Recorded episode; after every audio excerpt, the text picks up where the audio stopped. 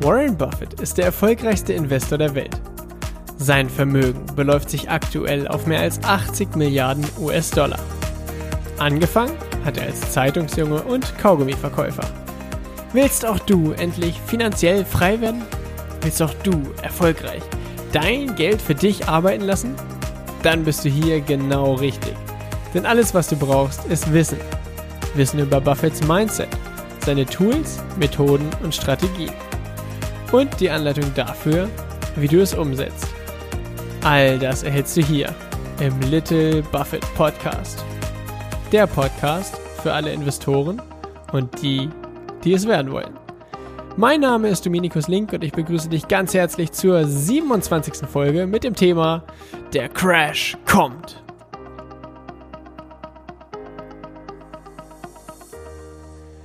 Das ist natürlich eine sehr, sehr reißerisch formulierte Folge oder eine sehr, sehr reißerisch formulierte Folgentitel. Was hat es damit auf sich?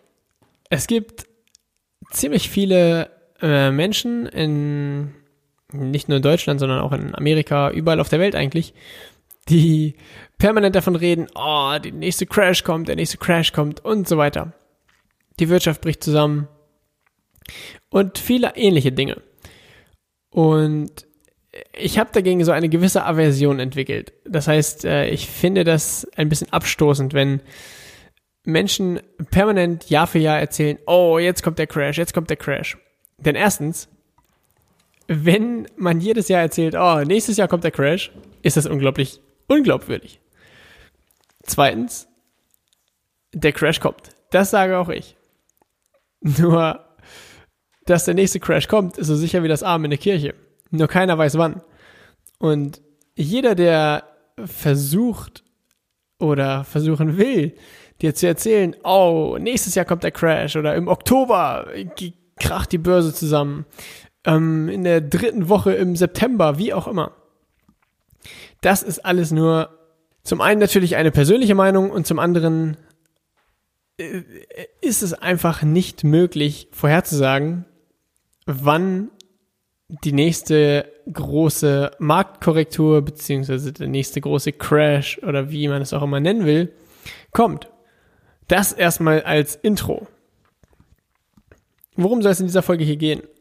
Zum einen, äh, wie es im Intro eben schon angesprochen wurde, kein Mensch weiß, wann der nächste Crash kommt, aber es ist so sicher wie das Arm in der Kirche, dass es den nächsten Crash geben wird.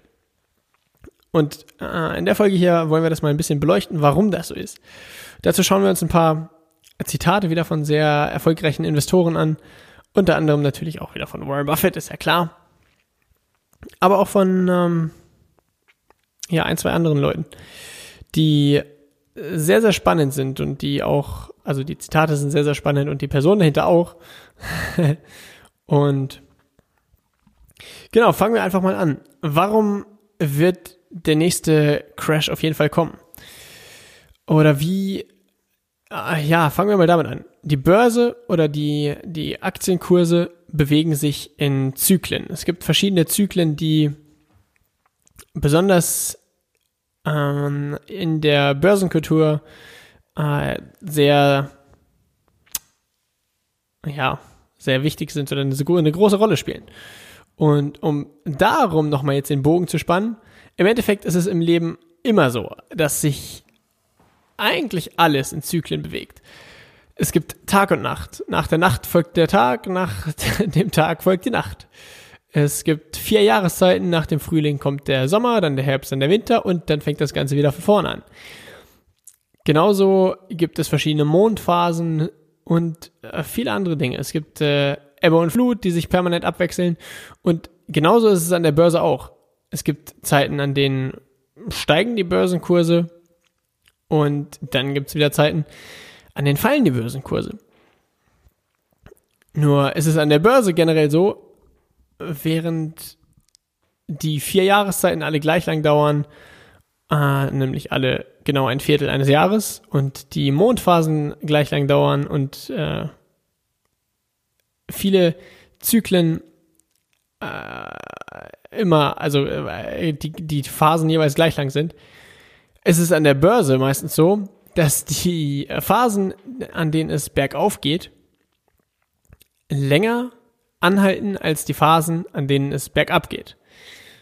Das heißt, wenn man das jetzt mal in einen Kontext setzt, die letzte große Finanzkrise, wo die Aktienkurse so richtig nach unten gerauscht sind, war 2008, 2009.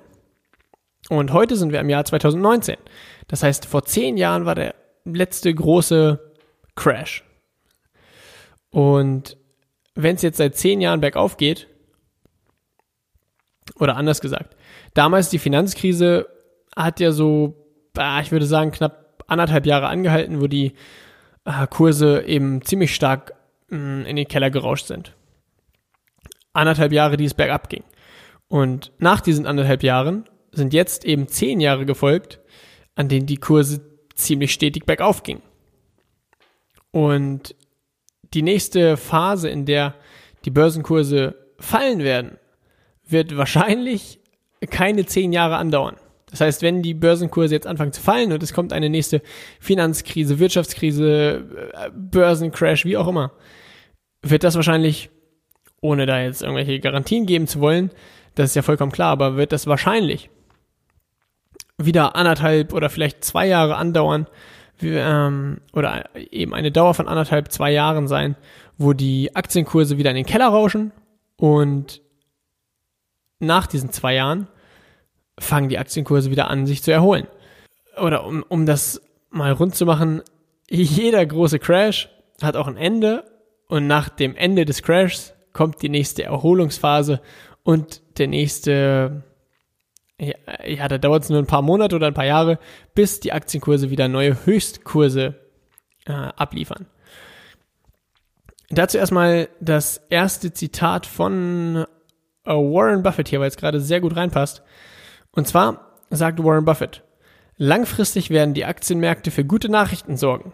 Im 20. Jahrhundert durchlebte die USA zwei Weltkriege, weitere traumatische und teure militärische Konflikte eine Depression, mehrere Rezessionen, eine Börsenpanik, ein Ölschock, eine Virenpandemie und den Rücktritt eines Präsidenten. Dennoch stieg der Dow Jones von 66 Punkten auf 11.497 Punkten. Das hat er damals gesagt mit den 11.497 Punkten und heute steht der Dow Jones ja schon auf über 20.000 Punkten auf jeden Fall.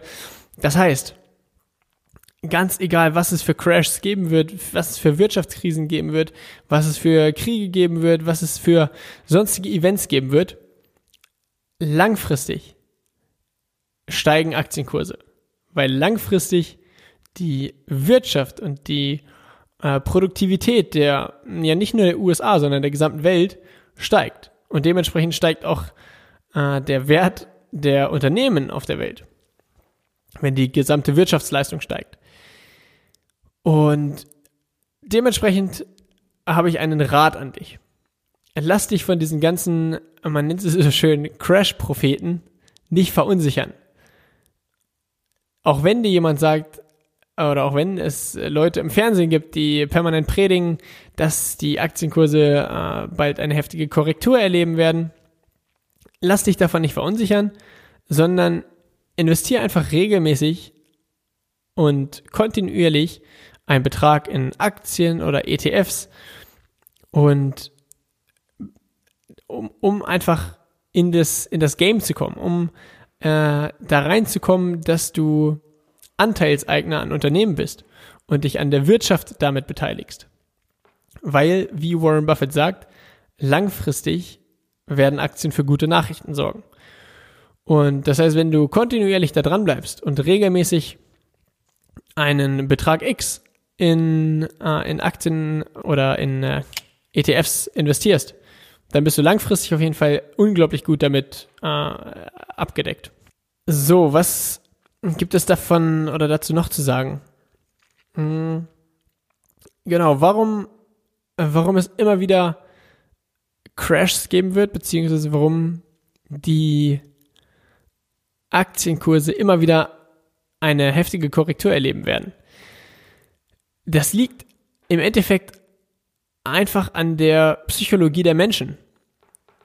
Die Also ich, ich, ich mache dir mal ein, äh, ein Beispiel oder ein, mh, mm, einen typischen Ablauf eines Börsenzyklus. Die Börsenkurse sind ganz normal, äh, die Wirtschaft wächst, das heißt, die typischen Investoren fangen an, Aktien zu kaufen und beteiligen sich immer an Unternehmen, beteiligen sich an der Wirtschaft. Die Aktienkurse steigen so langsam aber sicher. Und dann gibt es Menschen, also äh, oder zu Beginn sind äh, fangen die Menschen an zu investieren, die was vom Investieren verstehen, die sich mit den Unternehmen beschäftigen, die Interesse daran haben, sich langfristig an Unternehmen zu be beteiligen, weil sie ähm, sich an der an den zukünftigen Erträgen des Unternehmens beteiligen wollen. Ganz easy. Und der Effekt wird sein, dass die Aktienkurse langsam aber sicher steigen. Dadurch, dass die Unternehmen produktiver werden ähm, und ihre Gewinne steigern und so weiter.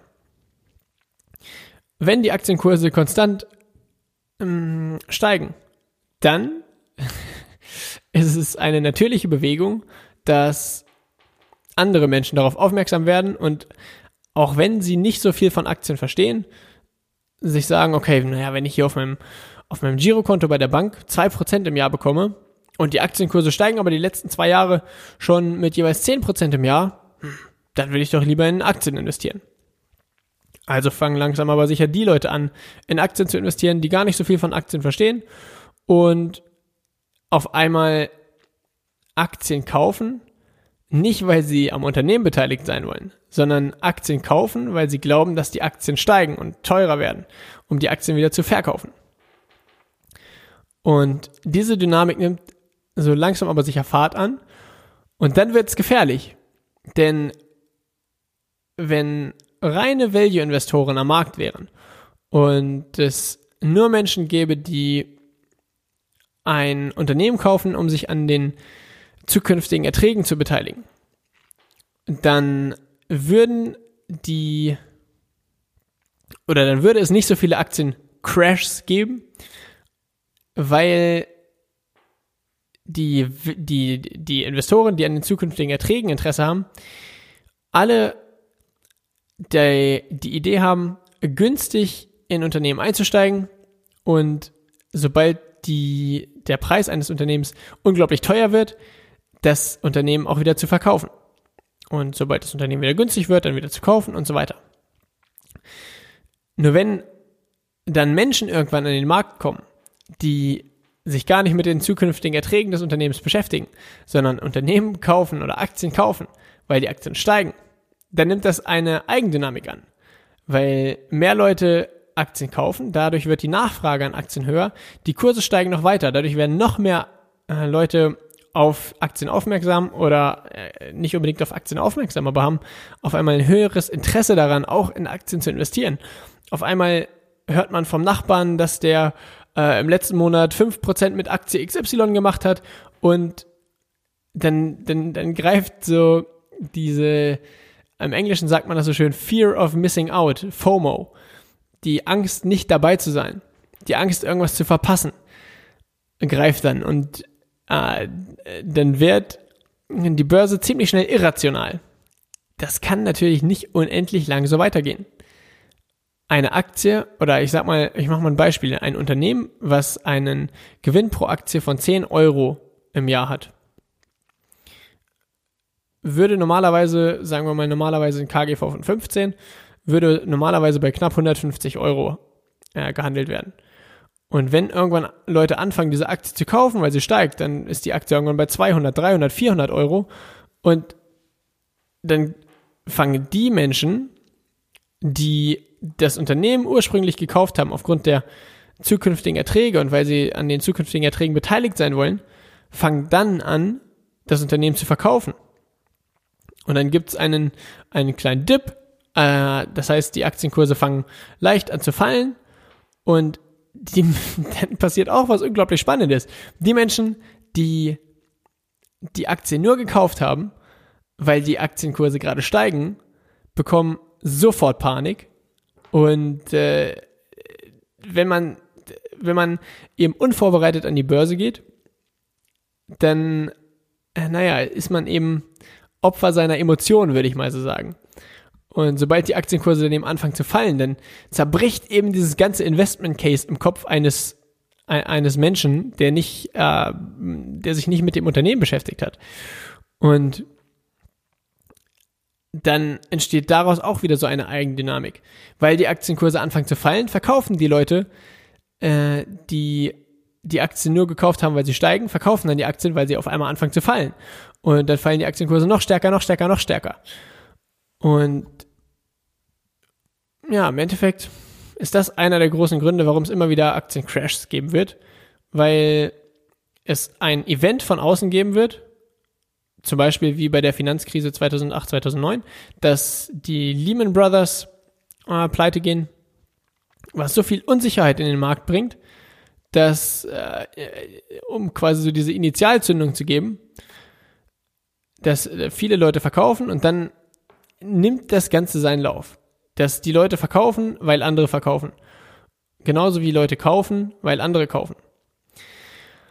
Und es gibt dann, wenn die Aktienkurse eben unglaublich stark gefallen sind, gibt es ähm, Gelegenheiten, logischerweise.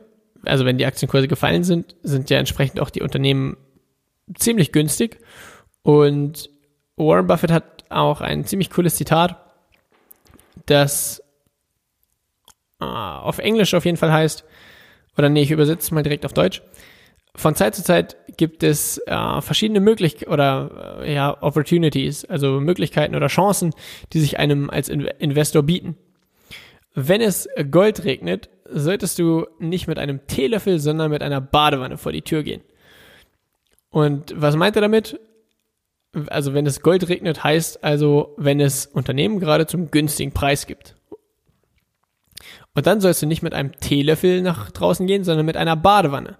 Das heißt, du sollst so viel Gold wie möglich einsacken und in deine eigene Tasche stecken. Heißt, du musst in der Lage sein, dir in dem Moment, wo die Aktien günstig sind, so viele Aktien wie möglich in die eigene Tasche, Tasche zu stecken. Was brauchst du dazu? Naja, die nötigen finanziellen Mittel, um dir die Aktien in diesen Zeiten dann noch zu kaufen. Das heißt, im Idealfall, naja, klingt natürlich jetzt äh, auch ein bisschen, vielleicht ein bisschen logisch und gleichzeitig naiv.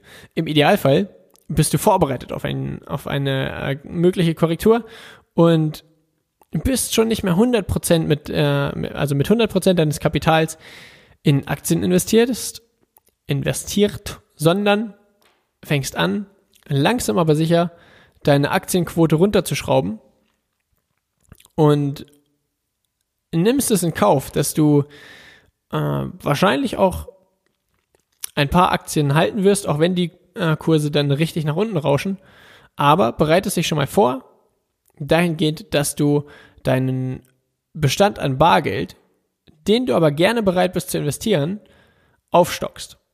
Um dann, wenn die Kurse so richtig nach unten rauschen, dann die Taschen aufzumachen und zu sagen, her mit den Aktien. Das ist ähm, auf jeden Fall, ja, ich will nicht sagen Warren Buffetts Trick, aber äh, Warren Buffett ist dafür bekannt, in den, oder äh, unglaublich spannend, die Biografie von Warren Buffett, ah, wie, das Leben ist wie ein Schneeball, da drin ist sehr gut beschrieben, die Finanzkrise 2008, 2009 und was Warren Buffett in der Finanzkrise alles gemacht hat und wie viel Geld der in der Finanzkrise verdient hat der hat, wenn ich mich richtig erinnere, hat der ein, in der Finanzkrise Harley Davidson einen Kredit gegeben mit einem Jahreszins von 14 Prozent. Und äh, also ich bin mir nicht mehr hundertprozentig sicher, aber äh, ich meine, dass Harley Davidson so finanzielle Herausforderungen hatte, dass sie ohne das Geld von Warren Buffett tatsächlich pleite gegangen wären. Und das ist eben der Vorteil, oder das war der Vorteil von Warren Buffett, dadurch, dass er sich eben darauf vorbereitet hat und mit genügend Bargeld in die Finanzkrise 2008, 2009 quasi reingerutscht ist, dass er dann in diesen herausfordernden Zeiten die dicken Deals machen konnte. er hat dann, also er hatte alles möglich gemacht. Er hat äh, viele, also viele Banken auch unterstützt in den USA und äh, da sehr, sehr starke Renditen gefahren, während die meisten Investoren mh, mm, ja, eher Geld verloren haben. Und es gibt dazu auch ein schönes Zitat. Das, ich weiß nicht genau, von wem das ist, aber das geht so nach dem Motto, mh, mm, als Investor musst du kaufen, wenn die Kanonen donnern und verkaufen, wenn die Violinen spielen.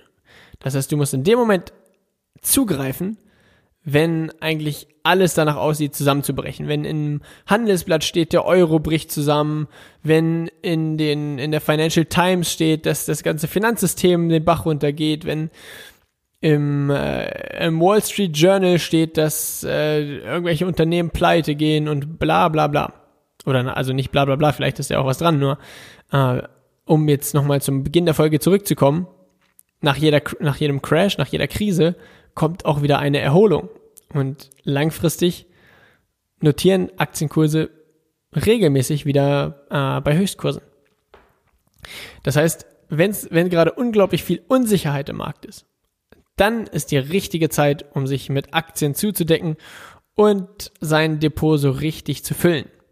Okay, das soll es tatsächlich für diese Folge jetzt erstmal gewesen sein. Wir haben jetzt wieder hier eine schöne Länge von äh, knapp über 20 Minuten.